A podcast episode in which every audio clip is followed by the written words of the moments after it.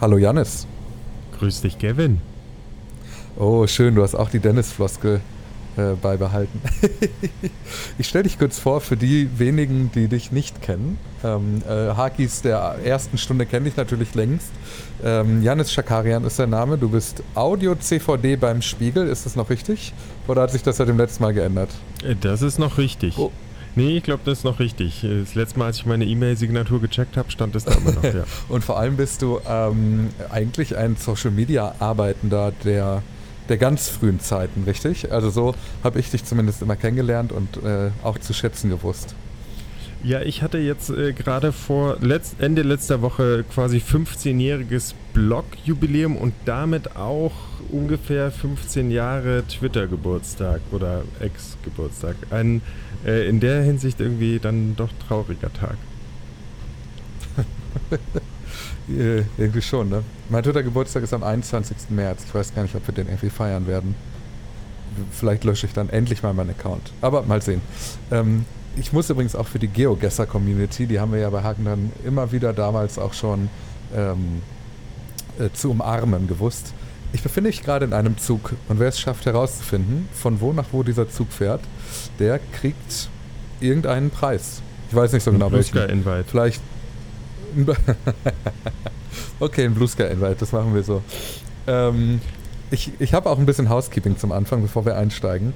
Ich fange an mit folgendem, und zwar habe ich äh, mit Flo in der letzten Folge über äh, den einzigen verbliebenen Werbekunden im DAX 40 gesprochen, der aber ex geblieben ist und habe gesagt, Continental wäre das äh, und habe das fälschlicherweise ähm, zum Reifenhersteller gemacht, beziehungsweise ehrlicherweise weiß ich gar nicht, welcher der beiden Kontinentale jetzt die, äh, der verbliebene Werbekunde von Twitter ist, was ich eigentlich nur sagen möchte. Nee, richtig, der Reifenhersteller. Was aber falsch war, war, dass dieses Continental auch der Borussia Dortmund-Sponsor der 90er Jahre war, denn dabei handelt es sich um die Kontinentale Versicherung aus Dortmund. Ein grober Fauxpas, der einem echten BVB-Fan nicht hätte passieren dürfen, glaube ich. Gott sei Dank bin mhm. ich keiner. Ähm, dann noch ein anderes Housekeeping, das ist eigentlich kein echtes Housekeeping, das ist mehr eine kuriose Geschichte zum Einstieg. Ich habe heute eine Mail bekommen. Heute, also am heutigen 12.12. .12. um 12.12 Uhr ist eine E-Mail bei mir angekommen von info.x.com. Macht dich das schon neugierig? Ja, ich bin gespannt, was Elon persönlich dir geschrieben hat. Ein, ein Scheißhaufen. Den, Nein. nee, pass auf, die, der Betreff der Mail ist, Ihr Account wurde zur Teilnahme an X-Ads zugelassen. Ihr, Programm, Ihr Account wurde zur Teilnahme am Programm X-Ads zugelassen. Ich kann jetzt aktive Kampagnen, Werbekampagnen ausführen. Und Glückwunsch, ehrlicherweise kam, Danke, danke, danke. Ich äh, habe auch schon überlegt, ob ich, ähm, also ich habe in der Mail gesucht, nirgendwo stand, dass ich mich selber Kraft ausdrucken soll. Aber ähm, ich habe überlegt, warum ich diese Mail bekommen habe, die übrigens als Absender zwar als E-Mail-Adresse info.x.com hat, aber der Absendername ist, rate mal, Twitter. So, und, äh. und äh, die Geschichte ist hier, das habe ich ja schon mal erzählt, dass ich aus irgendeinem Grund ein gesperrtes Werbekonto bei X hatte und nie Werbung schalten konnte, äh, also bei Twitter. Und habe das aber irgendwann dann auch nicht mehr als besonders dramatisch erachtet. Dann aber ist mir aufgefallen, dass ich damals offenbar auf Support geklickt habe und gesagt habe, ich bin hier fälschlicherweise gesperrt. Und offenbar bin ich jetzt in dieser, in dieser Bearbeitung dran gewesen, dass das jetzt beseitigt wurde, dieses Problem. Man könnte meinen, Twitter hätte es äh, relativ dringend notwendig, dass mehr Werbetreibende auf die Plattform kommen und sie deswegen mehr Leute dafür wieder freischalten, aber das ist vielleicht auch zu viel konstruiert. Ich weiß nicht, wie du darauf kommst. Aber tatsächlich habe ich überlegt, ob es nicht auch sein könnte, dass ich nicht vom Support jetzt dran gewesen bin, sondern könnte es nicht einfach sein, dass alle gesperrten Werbekonten einfach schlagartig freigeschaltet wurden? Das wenn äh, irgendeiner von euch gut sein. Wenn irgendeiner von denen, die hier gerade zuhören, ähnliche Mails beobachtet oder bekommen haben, meldet euch doch mal bitte.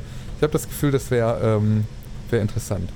Und dann ist noch was anderes passiert, und zwar hat Compot im Discord geschrieben, das, meine, äh, das waren jetzt zwei sehr techy klingenden Wörter hintereinander. Compot ist ein Nickname und Discord ist ein Chat, bei dem alle Leute, die hier zuhören, einfach beitreten können. Und ehrlicherweise macht es wirklich viel Spaß. Wenn ihr wollt, kommt gerne auf äh, hakendran.org und äh, da könnt ihr in diesen Discord-Chat hinzukommen, könnt aber auch Haken dran finanziell unterstützen. Und das will ich auch mal ganz kurz sagen, ist echt krass, dass so viele Leute das machen.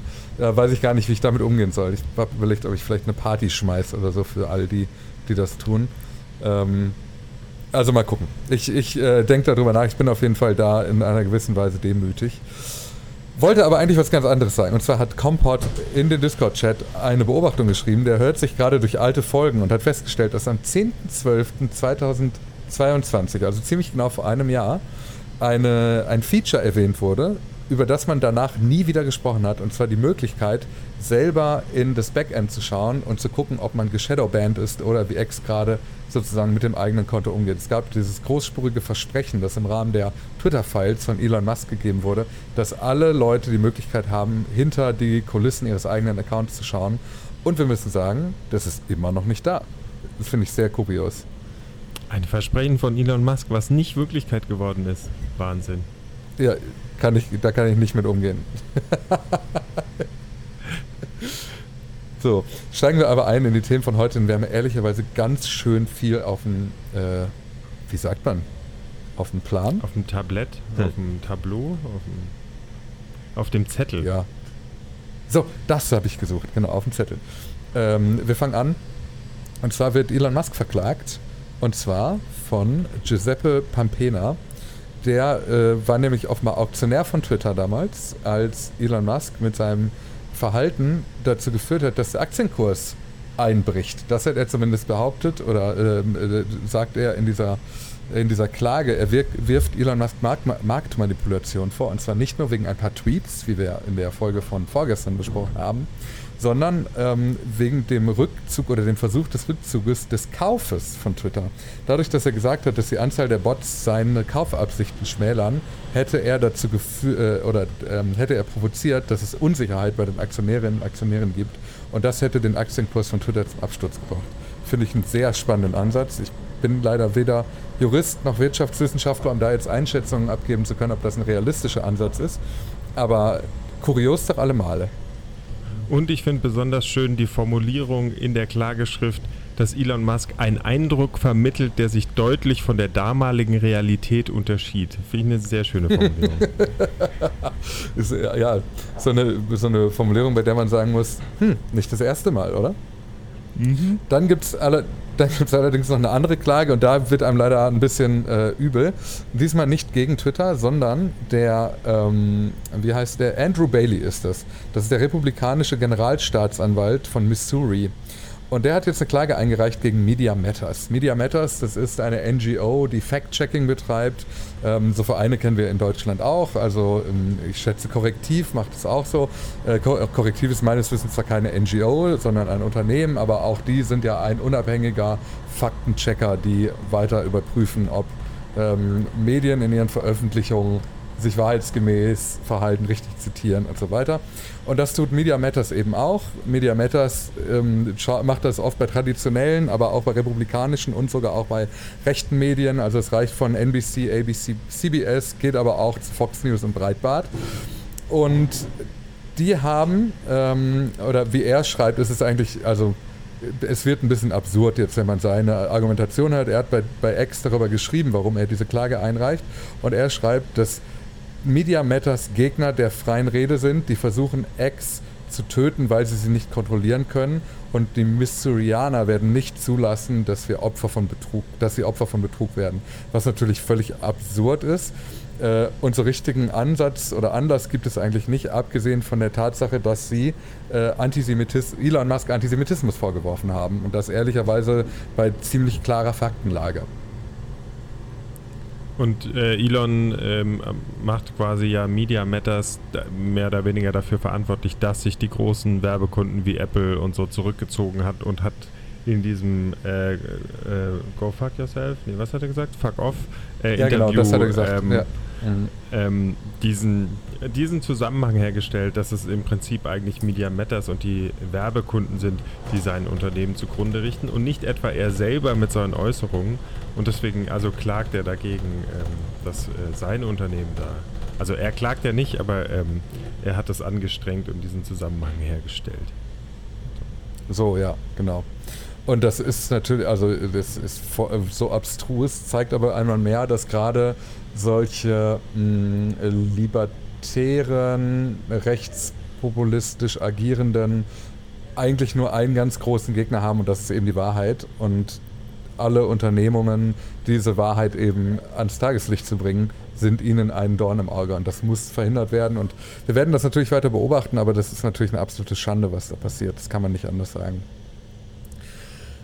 Dann müssen wir über Alex Jones nochmal sprechen. Noch ein Thema, bei dem man schlechte Laune kriegt. Alex Jones wurde ja, ähm, wir haben das in der letzten Folge besprochen, auf Grundlage einer mh, unter fadenscheinigen Argumenten durchgeführten Abstimmung durch äh, Elon Musk wieder auf Twitter reinstalliert. Also Alex Jones, kurze Zusammenfassung, ist der Mensch, der mit Infowars, Infowars ein Online-Portal betreibt oder betrieb, bei dem er vor allem Desinformation streut, sich rechtspopulistisch äußert und naja, sich eigentlich sehr, also ist ein sehr gefährliches Mittel, um sich zu radikalisieren in den USA. Und ähm, kurz nachdem wir diese Folge aufgezeichnet haben, war Alex Jones Account nicht nur wieder da, sondern er war vor allem live in einem Twitter Space und das nicht alleine, sondern zusammen mit Elon Musk. Und das alleine ist schon ein Problem, weil das eben dazu führt, dass nicht nur diese Follower von Alex Jones mitkriegen, dass er live ist, sondern eben auch die mittlerweile 100 glaube ca. 190 Millionen FollowerInnen, die Elon Musk hat.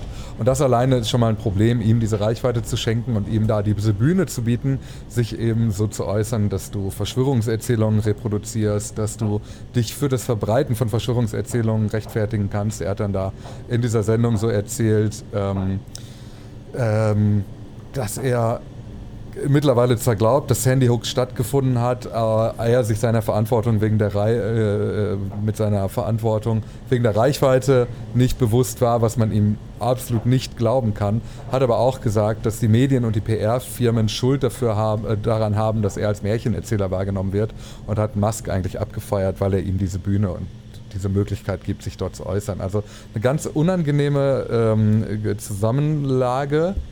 Gibt es das Wort Zusammenlage, Janis? Glaube ich schon, oder? Ähm, ja, und also man kann ja nochmal, also was, was äh, Jones zu, zu Fall sozusagen damals gebracht hat, ist, dass er nach diesem Sandy Hook-Attentat äh, oder diesem Amoklauf behauptet hat, dass Schüler, die da aufge danach aufgetreten wären, irgendwie mit, mit Tränen in den Augen und Eltern, dass das alles Paid Actors wären, also bezahlte ja, genau. Schauspieler. Mhm. Und dieser, dieser ähm, Amoklauf hätte dementsprechend gar nicht stattgefunden. Und äh, ich glaube, im Nachhinein wurde er dann relativ schmerzhaft ähm, verurteilt. Und wenn er nochmal über sowas sagt, muss er, glaube ich, mehrere hundert Millionen Dollar bezahlen. Aber also, er muss jetzt da schon, sieht man genau, mal, wie, wie abgedreht er ist. Ja. Ja, total. Also die, die, ähm, er wurde verurteilt und musste 1,5 äh, Milliarden Euro zahlen, umgerechnet. umgerechnet. Und äh, das ist eine, wirklich ein sehr, sehr, eine sehr, sehr heftige Summe, die vielleicht auch ein bisschen dazu führt, warum er da jetzt einräumt, dass er nun doch glaubt, dass es diesen, diesen Amoklauf gegeben hat. Das ist ein ganz, ganz ekelhafter Fall. Wir haben da vorgestern auch schon mal kurz drüber gesprochen. Ähm, die beiden waren aber gar nicht allein in diesem, in diesem Twitter-Space, sondern sie waren da zusammen mit Andrew Tate. Den kennt man, weil er wegen Vergewaltigung und Menschenhandel angeklagt ist, weil er sich im Internet äh, rassistisch Ganz toll. Drei Stunden ging die insgesamt. Ähm, und Vivek Ramaswamy. Dieser Mensch ist ein, jemand, der gerne in den USA für die Republikaner sich als Präsidentschaftskandidat aufstellen lassen würde. Wäre da nicht Donald Trump, hätte er vielleicht sogar auch die Möglichkeit, das zu tun. Ähm, der hat das in der Sendung von Tucker Carlson getan. Und äh, natürlich, wo sonst? Ich habe auch das Gefühl, da müssen wir gleich mal generell drüber sprechen, weil wir gleich noch eine Geschichte haben über Tucker Carlson, dass es sich so ein bisschen hier so verhält wie damals mit Donald Trump, der eigentlich alle seine Informationen bei Fox News gesammelt hat, was man daran beobachten konnte, dass die Themen, die er am nächsten Tag irgendwie politisch thematisiert hat, äh, zu den Zeiten, als er noch Präsident war, eben am Vortag bei Fox News liefen. Und hier ist es auch so, dass Elon Musk hier sehr oft sich mit Menschen zusammen ähm, zeigt, die eben kurz davor bei Tucker Carlson Rolle, äh, eine Rolle gespielt haben. So eben auch Vivek Ramaswamy, der ähm, eben in der Sendung von Tucker Carlson angekündigt hat, dass er gerne Präsident werden möchte und kandidieren möchte.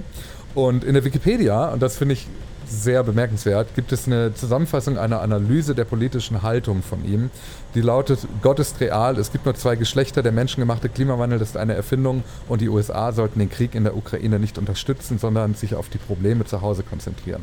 Also auch ähm, in dieser Reihe Andrew Tate, Alex Jones, Elon Musk, ein weiterer Grundsympath, jemand, mit dem man sich doch gerne äh, zusammenschalten möchte und drei Stunden lang live sein möchte. Ähm, ansonsten ist abgesehen von den Dingen, die ich gerade genannt habe, nichts weiter Kurioses passiert, außer dass Ramaswamy auf Toilette gegangen ist und sein Mikrofon nicht stumm geschaltet hat.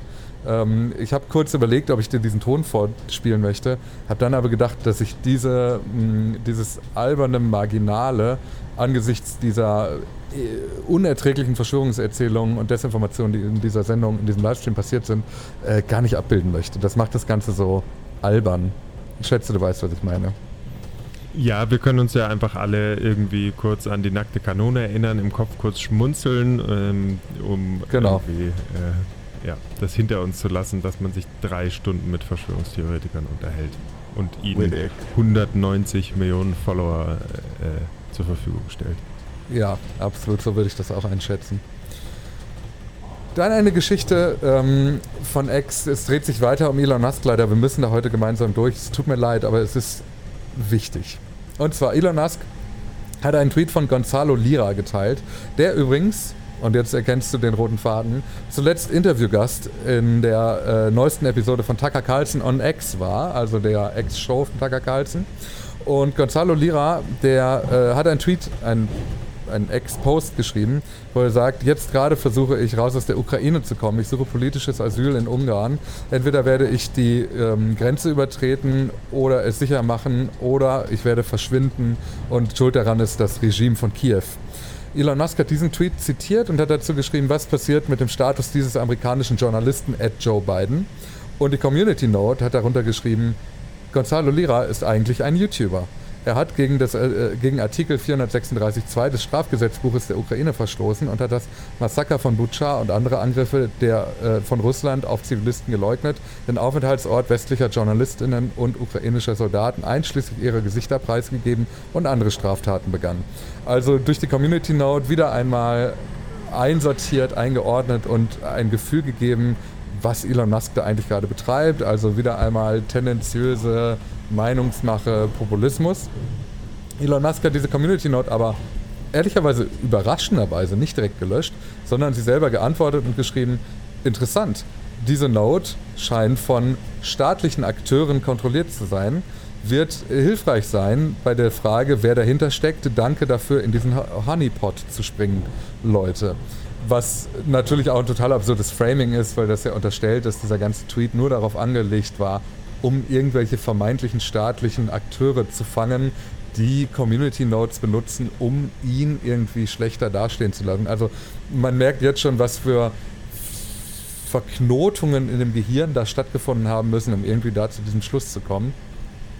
Und das geht noch weiter. Sarah, eine Twitter-Nutzerin, eine blau behagte Twitter-Nutzerin, Ex-Nutzerin, hat Musk daraufhin gefragt, sie meinen, dass die Community Notes manipuliert sind und als Waffe eingesetzt werden. Und Elon Musk hat geschrieben, kein System ist perfekt. Perfektion wäre ein absurder Maßstab, aber es kommt darauf an, wie oft ein System falsch liegt. Staatliche Akteure verfügen über viele Ressourcen und müssen mehr Aufwand betreiben, um Widerstand zu leisten. Was ich in, dem, in der Logik und dem Zusammenhang nicht ganz verstehe, aber hier wird das eigene Feature der Community Notes selber untergraben, diffamiert, in der Glaubwürdigkeit kleingeredet. Es ist so ein Clusterfuck in sich, dass wir das nicht hier äh, unerwähnt lassen können. Ja, und ich glaube, wir beobachten gerade tatsächlich das Abtauchen von Elon Musk in immer tiefere Verschwörungswelten ne? und in so eine Verschwörungslogik von, äh, ich biege mir äh, Beweise und, und Hinweise oder vermeintliche Belege so, wie ich sie gerade brauche. Wenn sie mir in den Kram passen, dann sind sie genau richtig. Und äh, wenn sie mir widersprechen, dann äh, kann nur ein staatlicher Akteur dahinter stecken, der sowieso alles kontrolliert und keine Ahnung was. Also das ist so eine ganz gefährliche Verschwörungslogik, die sich bei Elon Musk auf immer mehr Bereiche irgendwie auszudehnen scheint. Ja, ich finde das, find das spannend, was du sagst, weil du, äh, du sagst ja so ein Abtauchen oder ein weiteres Eintauchen. Und ich würde das so auch tatsächlich ähnlich beobachten. Also wir haben immer schon eine Bereitschaft von Elon Musk gesehen, diese Verschwörungserzählungen zu glauben und zu produzieren, zu reproduzieren, so heißt das. Ähm, wir haben immer wieder festgestellt, dass Elon Musk sich antisemitisch, rassistisch äußert, dass er diesen ähm, Unwahrheiten auch Glauben schenkt, aber mittlerweile ist er offenbar auch dazu bereit, seine eigenen Ideale, also in dieser Logik von Elon Musk, wir müssen da immer wieder in einem geschlossenen Kreis denken, ähm, diese Ideale auch aufzugeben, die eigentlich dazu führen, dass seine Unternehmungen erfolgreich sind, wie hier einfach die Community Note zu nutzen. Also der Elon Musk von vor einem Jahr hätte diese Note vermutlich tatsächlich einfach kommentarlos gelöscht. Ein paar Leute hätten das bemerkt, wir hätten da hier drüber gesprochen, aber mehr wäre nicht passiert. Und jetzt das so zu thematisieren, halte ich in der Tat auch für eine neue Eskalationsstufe in der Radikalisierung von Elon Musk auf einer Spirale, bei der wir eigentlich gedacht hätten, sie wäre schon am Ende. Ja, aber äh, offensichtlich nicht. Ja, offensichtlich nicht. Schauen wir mal, wie das weitergeht. Wir müssen leider dranbleiben. Ähm, ich möchte mit dir nochmal über Grok sprechen. Grok ist der Chatbot von XAI und ähm, mhm. während wir bei ChatGPT beobachten, dass ChatGPT immer fauler wird, also es gab da jetzt immer wieder Geschichten von, von also wir sind kein KI-Podcast, aber ich will das kurz erzählen, von Leuten, die irgendwelche Arbeitsaufträge an, an ChatGPT gegeben haben und ChatGPT hat gesagt, das ist mir viel zu aufwendig, aber ich kann ein Elftel davon machen. Ähm, und OpenAI selber sagt, also wir haben seit dem 11. November nichts mehr an dem, an dem Sprachmodell verändert. Dieses Verhalten ist nicht beabsichtigt und wir wissen noch nicht so ganz genau, woher das kommt. Äh, wir versuchen es aber zu reparieren. Also ChatGPT wird immer menschlicher, ehrlicherweise. Ja, äh, ich find's geil. Also wenn wir noch einen Beweis dafür brauchten, äh, äh, hat ChatGPT vielleicht doch ein Bewusstsein. Äh, vielleicht entwickelt es gerade einen, dass es sagt, Alter, mach doch deinen Scheiß alleine. Wieso kommst du denn die ganze Zeit damit?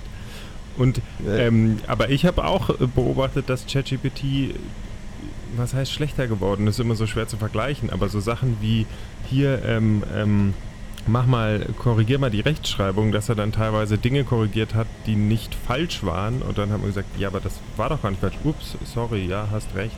Also wird gefühlt auch immer schnippischer.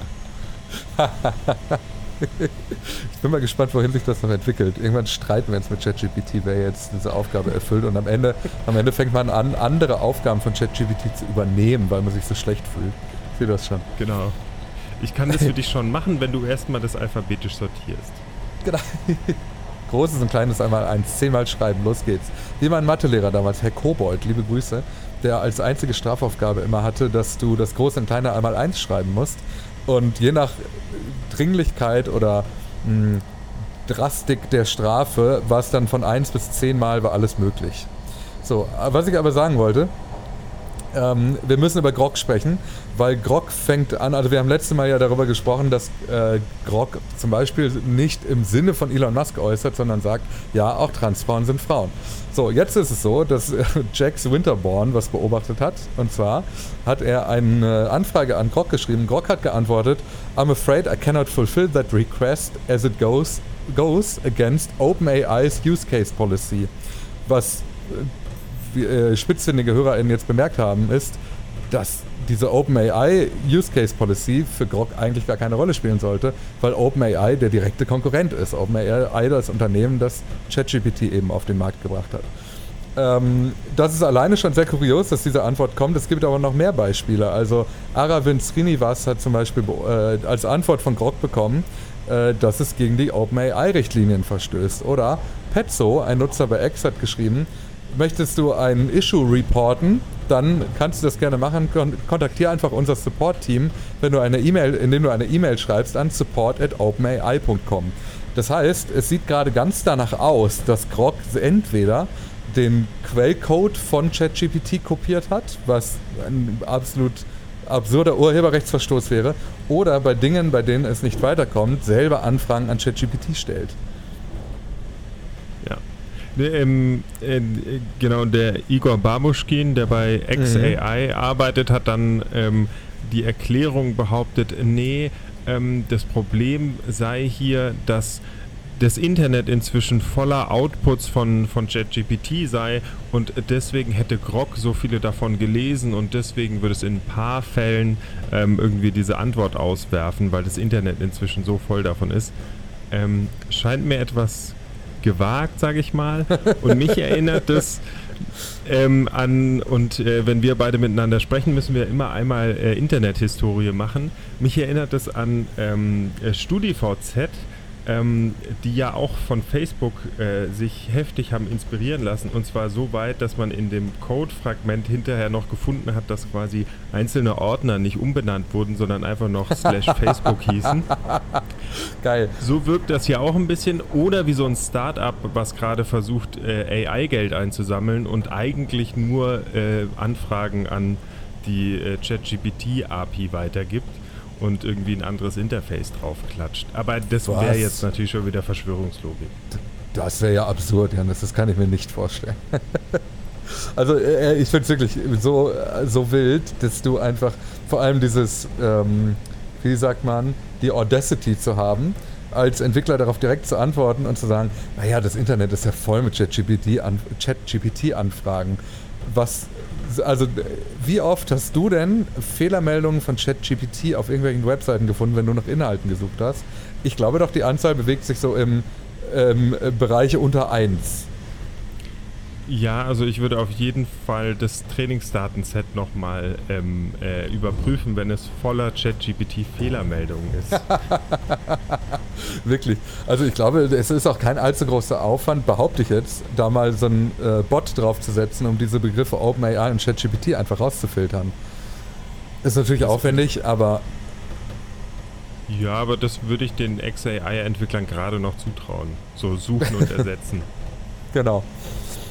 Ähm, Grok ist aber darüber hinaus auch äh, ähnlich schnippisch wie, wie ChatGPT, hat nämlich, wenn du ihn über Elon Musk befragst, ein paar spannende Antworten. Ich habe mal ein paar zusammengesammelt, die Ex-NutzerInnen so gepostet haben. Zum Beispiel, herzlichen Glückwunsch, Elon Musk hat es geschafft, Nutzer, Werbekunden und seine eigenen Mitarbeiter zu verprellen. Oder, zunächst einmal sollten wir über seine Besessenheit von Ex sprechen. Es ist, als ob sie versuchen, etwas zu kompensieren, aber ich bin mir nicht sicher, was. Oder vielleicht ist es ihre eigene Unfähigkeit, grundlegende menschliche Emotionen zu verstehen oder ihr Mangel an Selbstkenntnis. Oder vielleicht liegt es einfach daran, dass du ein riesiges männliches Kind bist, das einem glänzenden neuen Spielzeug nicht widerstehen kann. Also äh, Grog hat offenbar auch eine sehr klare Meinung zu Elon Musk und ich habe so die These, Elon Musk könnte sie nicht gefallen. Also ich nehme alles zurück, was ich gerade über Grog behauptet habe. Es scheint ein sehr guter Chatbot zu sein. ein alter Freund von uns. Grog ist Haki. Genau. Ähm, und dann gibt es noch einen kleinen Nachtrag, das ist aber nur eine kleine, kleine Beobachtung, die Stefan Niggemeier bei X gepostet hat. Und zwar haben wir ja darüber gesprochen, dass in der ersten Dezemberwoche angeblich, so meldet es X jedenfalls, angeblich äh, sich 10 Millionen neue Menschen angemeldet hätten. Und es ist jetzt so, dass Stefan Niggemeier sehr viele neue FollowerInnen auf X generiert hat. Und die heißen alle Josiah Clayton 63832 oder Hezekiah Ashley 498 und so weiter und so weiter. Also es sind wirklich drei Screenshots voller Accounts, die ganz offensichtlich fake sind. Und ich finde, damit ist diese 10 Millionen Frage eigentlich ganz gut beantwortet. Ja, und ich meine, ne, wir haben vorhin darüber gesprochen, dass Elon Musk damals Twitter nicht kaufen wollte, weil es angeblich so viele Bots da gäbe. Und er ja auch am Anfang ganz groß getönt hat, nee, nee, sein, sein größter Kampf ist gegen die Spam-Bots. Ich würde mal sagen, mhm. den hat er jetzt offensichtlich oder ähm, ja, scheinbar äh, aufgegeben und äh, hat kein Problem damit, wenn er irgendwie vermelden kann, nee, nee, wir wachsen noch. So. Genau.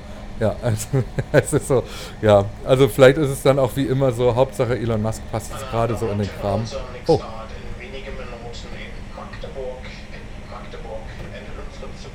Hast du das gehört? Ja, ich kann ja an der Stelle einen Podcast-Tipp loswerden. Äh, für, ähm, du hast ja am Anfang gesagt, ich bin beim äh, Spiegel als Audio-CVD und wir haben gerade ein neues Spiegel Original namens 344 Minuten äh, veröffentlicht über eine spektakuläre Pannenfahrt äh, voller Verspätung bei der Deutschen Bahn. Also äh, vielleicht ist es was für dich, wenn du da da will ich mal, kann ich mal direkt reinschmeißen, dass ich eigentlich zu dem Zeitpunkt dieser Aufzeichnung hier schon längst hätte ankommen müssen. ich aber offenbar noch nicht mal die Hälfte meines, meiner Fahrt so hinter mich gebracht habe. Ähm, liebe Grüße an alle, die mit mir auch im, im Discord-Chat äh, die Wartezeit heute verbracht haben. Also wir haben, wir haben schon festgestellt, es ist eigentlich Wutanfall drin, das DB-Navigator-Update heute. Ja. Aber ich, ich nehme ich nehm deinen Podcast-Tipp mal mit und werde den vielleicht gleich hören. Das klingt nach einer geilen Geschichte. Und ich habe noch, wie gesagt, zweieinhalb Stunden Fahrt vor mir und es ist schon echt spät.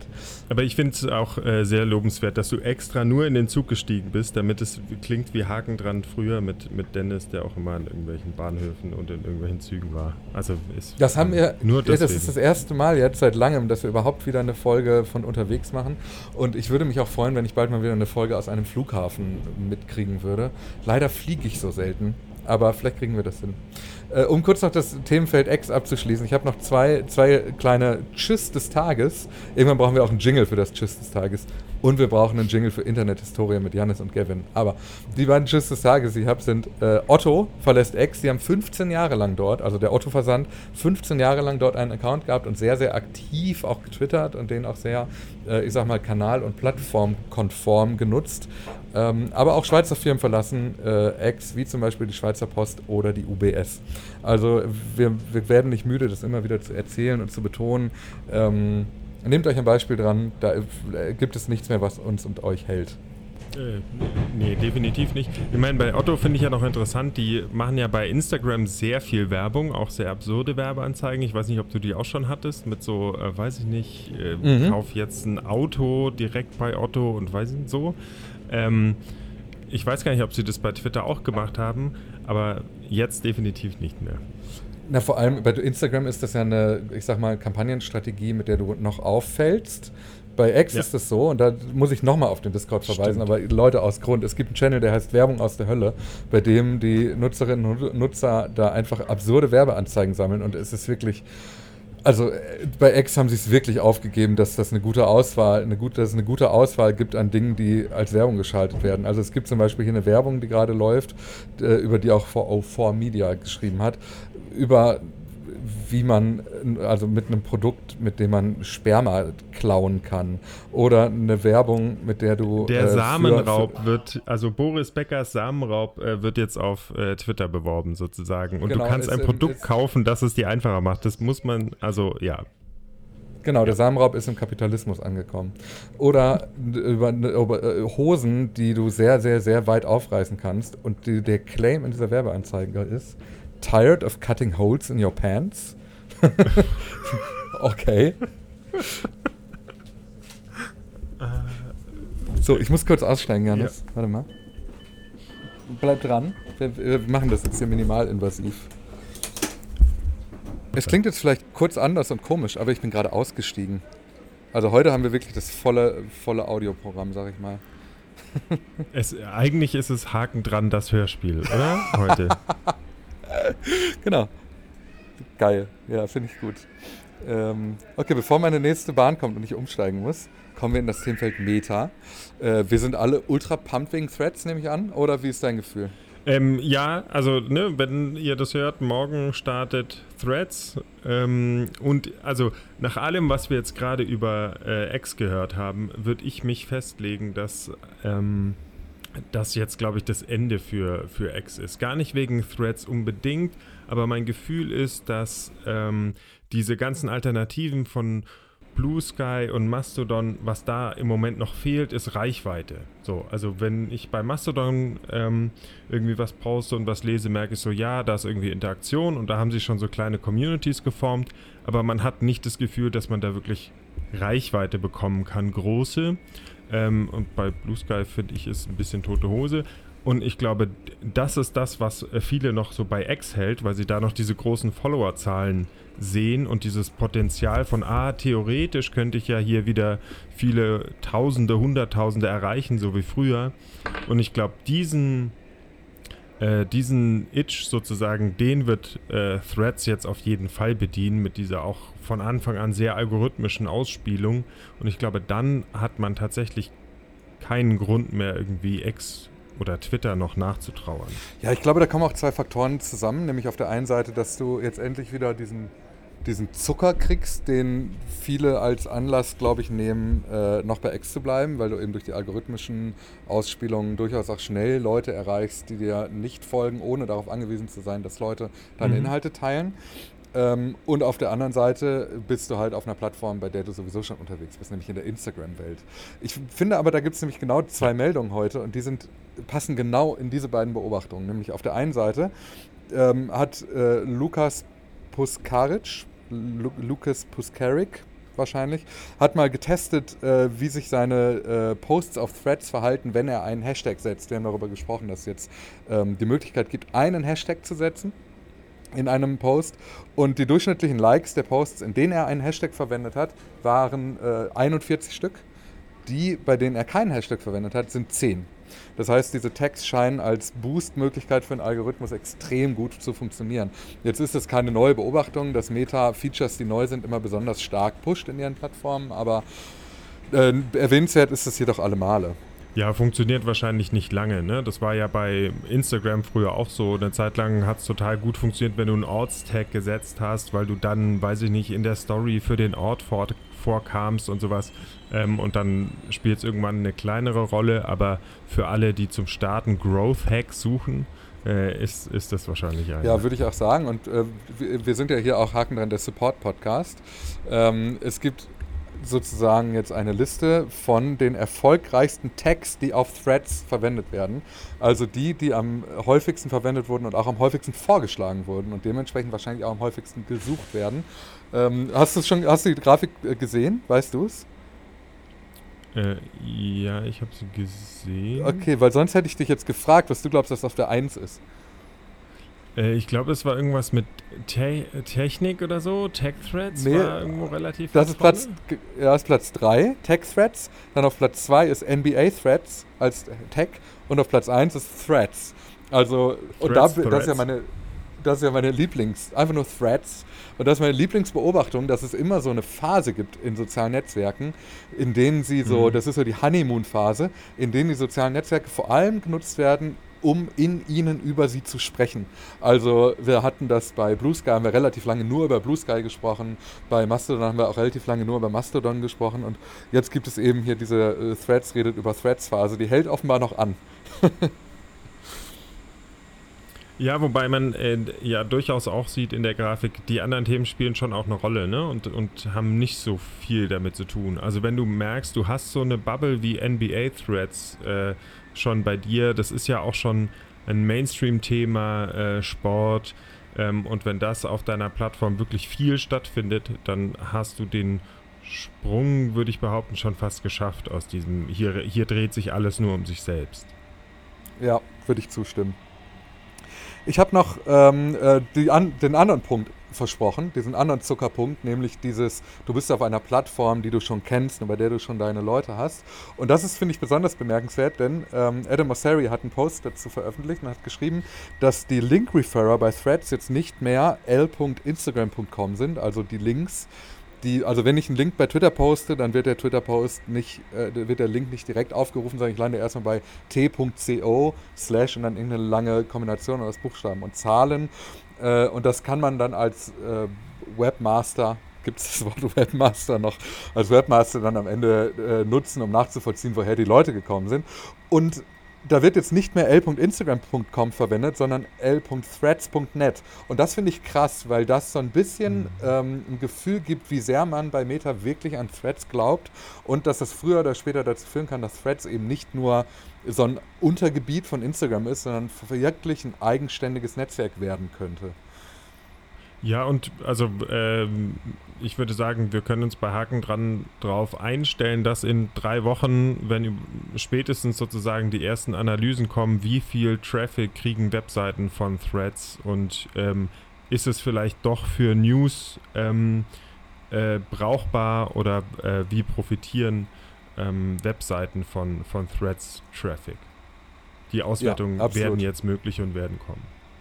Da, und da freue ich mich sehr drauf, weil das ist super spannend.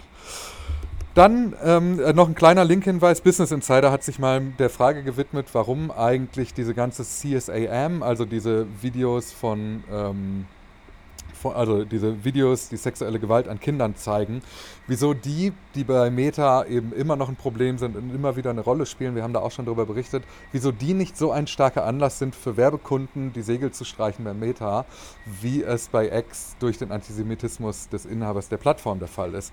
Und die Kurzfassung, also ich packe den Link mal in, in Gänze in die Show Notes, ich werde es auch nicht vergessen. Die Kurzform die, dieser Analyse ist, naja, wenn man seinen Werbekunden sagt, go fuck yourself, dann hat das durchaus eine andere Wirkung, als wenn man seinen Werbekunden sagt, sowas darf nicht passieren und wir werden dem nachgehen. Und ich finde, das ist eine ganz relativ offensichtliche Analyse, aber eine, die trotzdem ganz gut beobachtet ist, weil es ist eine Frage der Haltung, schreiben sie. Und ich glaube, das ist genau der Punkt. Wie gehen wir eigentlich mit den Problemen um, die unsere Gesellschaft eben dann auch in diese Plattform hineinträgt? Ja, und also und man hat ja nicht das Gefühl, als würde X daran arbeiten, dass es besser wird, sozusagen, und irgendwie sagen, wir versuchen uns zu bessern, sondern es ist eher, genau, so eine Scheißegal-Haltung, die sich in diesem Go Fuck Yourself ausdrückt. Und das heißt ja eher, okay, es wird schlimmer, das heißt, dann äh, gibt es hier auf Dauer für uns auch kein werbesicheres Umfeld, wie es dann so schön heißt. Dann hast du etwas mitgebracht über das Thema The Verge und wie gehen Sie eigentlich mit ActivityPub um?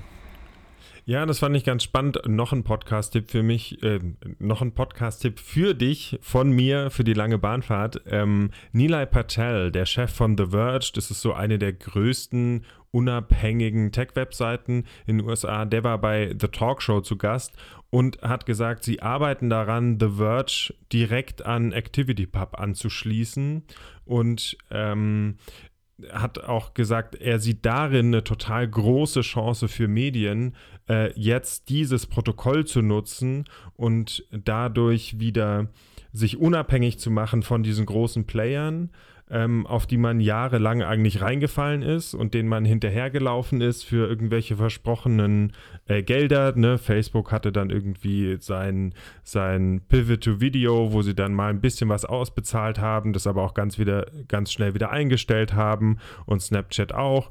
Und er sagt, das hier ist die Chance, das wieder an die eigene Plattform zu binden, an die eigene Seite und direkt sich quasi damit zu verknüpfen, sodass Leute dir auf deinem eigenen Server folgen oder deinen Autoren auch auf deinem Server folgen und auch die Interaktion wieder bei dir stattfindet und du trotzdem diese Vernetzung hast, also dieses Versprechen, was ähm, ActivityPub eigentlich mit sich bringt, noch viel mehr als Mastodon. Und er hat gesagt, das ist für ihn gerade das Spannendste. Darin investieren sie rein. Ähm, und er sagt, aber viele Medien kriegen das nicht hin, weil sie eigentlich nicht keine eigenen Entwickler haben, sondern sich irgendwie was zusammenklicken. Ähm, aber wir wissen ja auch mit WordPress, wo ich weiß gar nicht, ich glaube 30 Prozent des Internets laufen auf WordPress. Ähm, auch das ist ja inzwischen an ActivityPub angeschlossen. Also ich finde das ganz spannend, dass dieses Versprechen äh, vielleicht doch noch wahr wird. Vor allem sollte Threads jetzt wirklich ähm, mit diesem Launch auch gleich ActivityPub-Unterstützung mitbringen. Ja, ich, ich finde das mega spannend, vor allem wenn man The Verge kennt. Die Website ist inzwischen komplett so aufgebaut wie eigentlich ein eigener Newsfeed. Also das ist, finde ich, ein sehr, sehr progressiver Ansatz, eine News-Website vor allem mit so einem Tech-Schwerpunkt ähm, im Jahr 2023 zu betreiben. Und finde diesen Ansatz zu sagen, wir gehen jetzt komplett auf ActivityPub super folgerichtig, gleichzeitig aber auch super mutig. Also wirklich sehr, sehr faszinierend. Cool. Genau, das war auch eine seiner Aussagen, ne? dass er gesagt hat, er hat sich gefragt, wieso gehen seine Autoren zu Twitter, wenn sie Breaking News haben und geben die da ein, anstatt bei sich und hat dann gesagt, okay, unser CMS ist eigentlich zu kompliziert. Du brauchst irgendwie ein Bild, eine Überschrift und keine Ahnung, ähm, dann noch eine Beschreibung, eine Meta-Beschreibung, einen Teaser. Ähm, und deswegen haben sie dann diese Kurzposts eingeführt, die wirklich aussehen wie ein Tweet und wo er meinte, ja, es muss eigentlich so einfach sein, bei uns was äh, zu veröffentlichen wie auf einer, wie auf Twitter oder irgendeiner äh, Microblogging-Plattform, weil er bezahlt ja seine Autoren dafür, dass sie es bei ihm schreiben und nicht, dass sie es woanders tun. Und jetzt aber dieser Switch zu sagen, und trotzdem soll es natürlich rausgehen in die Welt und ähm, nicht nur auf der eigenen Seite bleiben. Müssen wir dann The Verge zukünftig hier als soziales Netzwerk mitnehmen? Jedes Mal? ich sehe das schon. The Verge äh, startet genau. Stories-Funktion. Genau. Ähm, äh, jetzt wollte ich auch irgendein äh, äh, Tag dran, der The Verge, das The Verge Update oder so. Oh, sehr gut. Ja. Äh, Anschluss, Anschluss dran. Das The Verge Update. Mhm. So, kommen wir zu ähm, einer Kleinmeldung noch. Inst äh, TikTok, ich wollte gerade sagen Instagram, aber TikTok, das andere Instagram, ähm, hat einen Rekord gemeldet. Und der Rekord ist, TikTok ist die erste Nicht-Spiele-App, die 10 Milliarden Dollar an Geld generiert hat, nur durch das, was die Leute in die App reingegeben haben. Und das ist krass, weil wir kennen das halt so von Spielen wie Candy Crush, dass solche Rekorde geknackt werden. Aber jetzt hat es TikTok auch geschafft. Das ist schon sehr bemerkenswert. Die meisten dieser Ausgaben stammen von diesen In-App-Käufen. Äh, das sind die TikTok-Coins. Und 50 Prozent dieser Einnahmen gehen direkt an TikTok, was auch krass ist. Und der beliebteste In-App-Kauf ist die Menge von 1321 Münzen für 20 Dollar. Krass. Also äh, finde ich interessant, weil mir das eigentlich in meiner äh, TikTok-Nutzung so gar nicht ähm, äh, begegnet. Gut, ich habe sie auch sehr runtergefahren, weil ich ähm, gemerkt habe, es frisst zu viel Zeit. Aber man dachte, okay, wer macht das denn? Und auch diese TikTok-Livestreams, wo man die ja vor allem ausgibt, wenn ich ähm, das richtig weiß, ähm, immer für relativ langweilig gehalten habe, aber offenbar reicht es, um in der Liga von Candy Crush mitzuspielen. Funktionen und Emotionen. Nächste Woche startet wohl, wie es heißt, das offene Blue Sky Interface, also die Möglichkeit, auch Blue Sky Postings zu sehen, wenn man nicht eingeloggt ist bei Blue Sky. Und das ist wohl ähm, ein Ding, finde ich, weil das so eine der größten Unterscheidungen nach wie vor zu X und Twitter ist, nämlich die Möglichkeit, Postings öffentlich einfach sehen zu können und einzubinden, was wir von Twitter ja echt sehr gut kennen. Ja, und unterstützt natürlich diese These von dir, ähm, dass die, das letzte Mittel, was Blue Sky jetzt noch hat, um gegen Threads und so noch mitzuhalten, ist es, sich jetzt immer schneller zu öffnen, ähm, vielleicht auch irgendwann die Einlade-Policy fallen zu lassen aber klar, das bringt natürlich enorm viel ähm, Sichtbarkeit mit sich, wenn ich überhaupt dahin linken kann und das jemand auch wenigstens lesen kann. So. Ja, das Ding ist halt, finde ich, dass das so eine der größten Argumente für Twitter damals immer war, weil sie eben von so Medienschaffenden, von Pressehäusern, von Redaktionen, das war halt einfach gratis Content. Du musstest es einfach nur zusammenschreiben und hattest am Ende halt einen Text, in dem du fünf Links reingeknallt hast. Ja, und anders als Facebook war es eben öffentlich durchsuchbar. Ne? Das war oder einfacher öffentlich durchsuchbar. Ähm, und deswegen konnte man daraus so leicht äh, Texte schreiben. Und das hat, glaube ich, für die, für die, zu der Wichtigkeit ja, beigetragen. Ähm, dass ich das durchsuchen konnte, öffentlich darauf linken konnte. Das war bei Facebook-Posts nicht so ohne weiteres möglich ähm, damals und hat, hat glaube ich, viel ausgemacht. Ja, ob das jetzt bei Blue Sky noch so viel hilft. Ja, das, das, weiß ich ehrlicherweise auch nicht. Ich finde da deine, deinen Zusammenhang mit dem Thread-Start, dieses, wir haben hier noch ein paar letzte Asse im Ärmel, finde ich da natürlich auch richtig. Also der, der Zusammenhang zu dem, der Zeit, das zeitliche Zusammenfallen, so heißt es, wird da sicherlich kein Zufall sein. Das ist so. So, ein paar Kleinigkeiten haben wir noch. Und dann, äh, wir haben auch schon echt viel eurer Zeit. Also während ihr zuhört, bin ich quer durchs Land gereist, einmal durch einen Bahnhof durchgelaufen, bin ein bisschen außer Atem. Und also das ist, du hast es gerade gesagt, die abenteuerlichste Aufzeichnung, die wir je gemacht haben.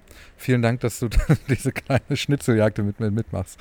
Kommen wir zu den Funktionen. Der Facebook Messenger.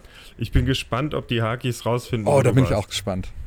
Ich kann sagen, ich bin gerade ein bisschen durch einen unterirdischen Gang gegangen, um von Gleis 6 zu Gleis 3 zu kommen. Es gibt also, wahrscheinlich Menschen, für die grenzt es das tatsächlich schon ein. Für mich ist es einfach 50 Prozent der Bahnhöfe. Ja, glaube ich auch. So, ähm, Facebook Messenger bietet nun an, dass du Nachrichten, die du verschickt hast, im Nachhinein äh, bearbeiten kannst. Ähm, ich musste jetzt da Emotionen haben, ne? Naja, okay. Also ist ein, ein nettes Komfortfeature und ich dachte, das wäre schon viel länger möglich, ehrlich gesagt. Dann erlaubt Instagram jetzt, dass du Broadcast Messages auch als bezahlte Werbepartnerschaft oder bezahlte Kooperation kennzeichnen kannst. Was ich spannend finde, weil das so die, die direkt in der Tasche das Angebot mitbringt, hey Leute, wollt ihr nicht mal eure Broadcast Channels monetarisieren? Alter, also ich habe Emotionen, weil ungefähr gibt es nichts Nervigeres als diese Broadcast-Channels. Ich bin irgendwie zum Spaß zwei beigetreten, hatte dann dauernd irgendwelche Notifications, wo einfach, da war ja so schon nur Eigenwerbung drin für, hey, ich habe ein neues YouTube-Video oder keine Ahnung, oder hier guckt meine Insta-Story. Und äh, ja, jetzt die Sponsored Messages auch direkt da drin. Ich glaube, ich bin inzwischen aus allen Broadcast-Channels wieder ausgetreten, weil äh, ja, war so schon nur Werbung. Ja, ich fühle es. Also ich bin in ein paar drin, aber ich habe sie alle stumm geschaltet, weil es super anstrengend ist. Dann hatte ich heute, also das ist jetzt aus meiner User Experience eine, eine Funktion, die, von der ich noch keine Nachricht gelesen habe. Ich hatte jetzt heute äh, Mittag in meinen Stories nicht nur die Stories der Leute, denen ich folge, sondern auch eine eigene Story mit dem Namen erneut geteilte Inhalte, in der alle Reels und Feed-Postings drin waren, die Leute geteilt haben, denen ich folge. Ich verstehe nicht so ganz warum, aber es ist Ja, so. aber ich finde es ganz, also äh, ganz geil, ohne es jetzt selber gesehen zu haben, aber ähm, ich versuche Emotionen zu zeigen. Ähm, nein, ich finde es tatsächlich relativ sinnvoll zu sagen, okay, wir haben so viel Content, wir versuchen noch nochmal irgendwie zu zeigen, das ist für dich relevant, weil es haben deine Freunde schon mal geteilt. Teilen ist ja auch was, womit man sagt, dass ein Inhalt einem besonders gut gefällt. Ähm, also ein sehr starkes Signal normalerweise für den Algorithmus.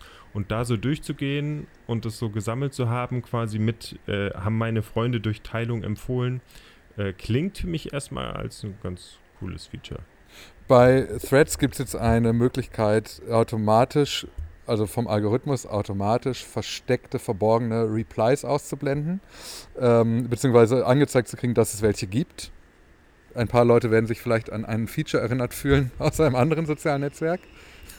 Ja, aber also finde ich tatsächlich äh, klug. Ne? Hat ja bei Twitter eigentlich auch lange Zeit gut funktioniert, zu sagen, wir verstecken den ganzen Schmarrn erstmal, der da drunter steht. Man kann ihn noch sehen, wenn man unbedingt möchte, aber wir blenden ihn erstmal aus und das hat damals die Erfahrung auf der Plattform schon deutlich besser gemacht. So. Und ist ja auch Hundertprozentig ein ich zu. bekanntes Muster, um gegen Trolle vorzugehen, ihn vorzu also nicht zu löschen, weil dann sehen sie, ihr Post ist weg, sondern ihn einfach zu verstecken, sodass sie selber denken, er ist noch da, aber niemand interagiert mit ihm, äh, scheint nicht aufregend genug zu sein, hier ist nichts los. Ähm, das, da hilft so ein Feature ja auch ganz enorm. Ich stimme zu. Und bei Facebook kannst du jetzt, es gibt ja diese bunten Grafiken, wenn du einen Post machst, mit denen du das hinterlegen kannst, in lila und in grün und so. Da gibt es jetzt auch die Möglichkeit, äh, mit einem animierten Avatar deinen Post ja, ich anzureichern. suche hart nach einer Emotion, ich kann leider überhaupt keine darauf finden. Es ist äh, emotionsleer. Ich habe ich hab eine Emotion und das ist Trennungsschmerz, Janis. Vielen, vielen Dank, dass du dir die Zeit genommen hast. Ähm, vielen Dank an alle, dass ihr das ausgehalten habt, diese sehr turbulente Folge zu hören. Ähm, ich schätze, da ist sehr viel Arbeit in den Schnitt geflossen. Und bedanke mich bei dir und wünsche dir einen wundervollen Mittwoch. An alle anderen, hier geht es weiter am Freitag, dann mit Franziska Blum. Und bedanke mich bei dir, Janis. Vielen Dank. Und dann mit Threads in Europe. Ich wünsche dir noch eine gute Reise. Ich hoffe, du kommst gut an. Vielen, vielen Dank. Bin gespannt, wie dieses Hörspiel zu Ende geht. Ich auch. Vielen Dank an alle und wenn ihr die Möglichkeit oder Lust habt, euch mit anderen Hakis zu vernetzen, könnt ihr das tun im Discord-Chat auf hakendran.org oder ihr könnt, wenn ihr da die Möglichkeiten seht, sehr gerne äh, Hakendran auch finanziell unterstützen via Patreon oder Steady. Auch da alle Infos auf hakendran.org. Danke und äh, bis bald, Janis. Du kommst wieder, ne? Ja, immer gerne.